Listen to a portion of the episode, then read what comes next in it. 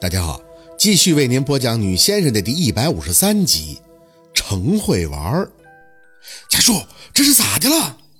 家树的激动让现场一片混乱，好几个跟家树相熟的工友的上前搀扶询问，可家树就是哭，一句话都说不出来。他哭，宝四也哭，感觉他们俩就像是被残忍的自然灾害夺取家园的孩子，那种悲怆无力的心情。只有他们两个能懂，没办法，工地还要正常作业。保安处怕闹得大了，惊动了领导，就把宝四和家树暂时安置到了他们的一间休息室，平静情绪。宝四知道，这是沾了杨助理的光才能被特殊照顾，不，换句话说，是沾了陆佩的光。两个小时以后，宝四絮絮地把姥姥的病从头到尾如何发展都说了一遍。好些年的事儿，可三言两语就完事儿了，无非就一个重点：手术后癌细胞扩散了。姥姥看开了，很平静地走了，没说姥爷吃药，就说姥爷是放心不下姥姥，跟着一起去的，还学了一遍姥爷的遗嘱，他最敬仰的那一句：“死亦同穴。”家树张着嘴，大口的喘气，声音还是满是遗留的哭腔。我爸妈没帮着张罗爷爷奶奶的后事吗？帮了。宝四如实复述。可大舅妈后来要占房子，我劈了一镰刀出去。看着家树有些惊诧的眼，宝四语速仍旧平静。没人劈他，只是他闹得太欢了。正好我二舅遇着点麻烦，他就要闹，我受不了了。大哥，你别怪我啊，我没办法，我只是想吓唬吓唬他。还是那句话，大舅家的人，宝四只在乎大哥家树，剩下大舅他都懒得看，从不觉得他那镰刀劈错了。恶人自须恶人磨。后来的每一次，大舅妈看见宝四，不是大老远就躲了吗？虽然他过后也朝着宝四吐吐沫，跟村里同他交好的老娘们恶狠狠地诅咒他。白山村就这么大。什么难听的话绕几圈就会回到当事人的耳朵里。宝四听完了，满是无味，心里清楚，大舅妈怕他，他的目的就达到了，骂呗，又不少块肉，最重要的是日子消停。家树听完宝四的话也没多言语，只点了一下头。嗯，我知道我妈什么脾气，难为你了，四宝。宝四摇头，不难为，一点都不难为，都过去了。大哥，我知道你想做出点事儿再回村我都理解。咱这地儿小，人心是好，可嘴也碎，闹人。家树很感慨地看着宝四，四宝，你真是长大了，比哥强。宝四拉了他满是泥垢的手，不，我永远比不上你。我没当过兵，也没看过红，我更没有二等功。哥，是你让我想当个英雄的，让我知道要做个先生，能救人的。家树有些局促地把手从宝四这拽出去，宝四知道他是怕自己脏，看着跟进来的摇尾巴讨好的小黑狗，故意一般的岔开话题：“四宝，你知道这狗叫什么吗？它叫金刚。我还跟老三说呢，我说我有个又精又灵的小妹妹，打小就喜欢狗，起的名字就叫金刚。”宝四微微的咬唇，不管不顾地拉着他的手不撒开。哥，我真的特别想你，以后你不要再跟我们失去联系了，好不好？不管到哪儿工作，都给我个电话，让我能找着你。咱们是兄妹呀，是不是？家树不看他，含着泪开始点头。对不起了，四宝，你说哥出来混了这么多年，也没混出个啥，都照顾不到你。宝四扯着嘴角笑，我老好了，真的。我跟我妈在这儿啊，嗯，吃得好，住得好，就是学习不太好。我姥都说了，要是我学习有你一半，他就不愁了。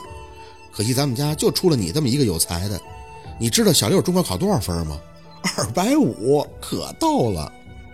话题轻松了一点，家树嘴角也轻轻的牵起，半晌才像是想起了什么，看向宝四：“你还没说你怎么到这来的呢？还跟保卫处的人都认识啊？前几天我就看你在这绕晃了，还纳闷儿怎么帽子戴的那么低，鬼鬼祟祟的。没想到。”幸亏你今天跟我说话了，不然我还不知道那个背书包的就是你呢。我就是在做暑期工，给工地的一个领导做临时助理，帮着整理整理文件什么的，可轻松了。所以保卫处的认识我。不过这事儿你可别说出去啊，我得保密。我就是为了锻炼自己才干的。宝四不好意思的笑笑，哥，其实我前几天就看见你了，就是没敢喊你。嗯怕你，嗯，怕你认不出我了。家树单手在自己的工作裤上搓着，四宝哥懂你的心思，你是照顾哥的感受呢。宝四低头没吭声，太亲近在乎了，反而在触碰到自尊时就会小心翼翼的。可宝四也没想到自己会因为一只小狗跟大哥彻底的相认。四宝啊啊！大哥的眼抬起一丝酒精磨砺后的沧桑，你只是做暑期工吧？嗯。他叹了口气。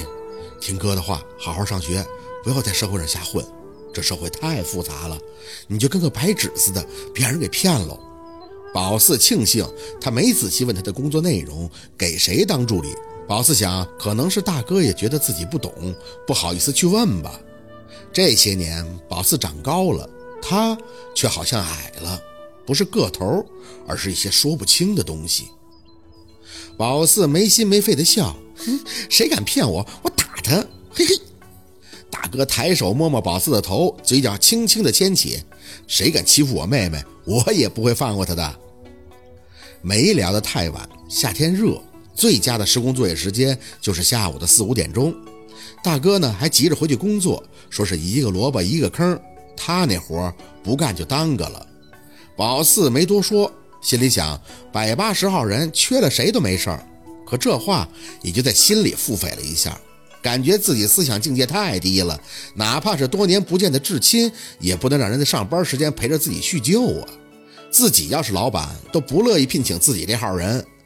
回去的时候留了电话，宝四跟家树也算是有了一些共同的秘密，例如宝四跟他说做暑期工的事儿不要告诉家里。他跟宝四说，他在工地的事儿也最好别告诉家里，能瞒多久就瞒多久。如果实在没憋住，那就说他现在在做工程，很好就行了。宝四说：“那等过一段时间，你抽空去我家跟我妈一起吃个饭吧。”他答应了，但宝四感觉大哥应该不会去的。一来他跟若君和宝四以前一样不是特别熟，二来也是面子吧。小了不知几号的山寨金刚一直跟着宝四。现在妥妥的就把宝四当成了他的新主人，宝四一路都在自言自语，心情舒畅，也就白话个不停。行吧，你也算是立了功了，以后就跟着姐姐混，吃香的喝辣的，就是沿着道边远远的看着别墅，蹲下身摸了摸山寨金刚的头。那陆二傻子不知道能不能愿意养你，他很期望的看着宝四，尾巴不停的摇晃着。宝四嘿嘿的笑。嘿，放心吧，我有信心。你问我哪来的信心啊？宝四各种的小得意，嘴里偷笑。嗯哼，第六感呗，你知道吗？第六感。轰轰，突突的大功率引擎声音响起，宝四本能的抱着小金刚往边上挪了挪，一辆黑色的摩托擦身而过。宝四有些迷眼，鼻尖刚闻到一丝尾气的味道，就听见突突两声，那辆摩托车居然在他身后五六米远的地方停了下来。好奇地抱着狗看过去，只见摩托车主把长腿一支，摘下头盔后，轻轻的一晃，满头长发倾泻而出。宝四微微的张张嘴，酷啊！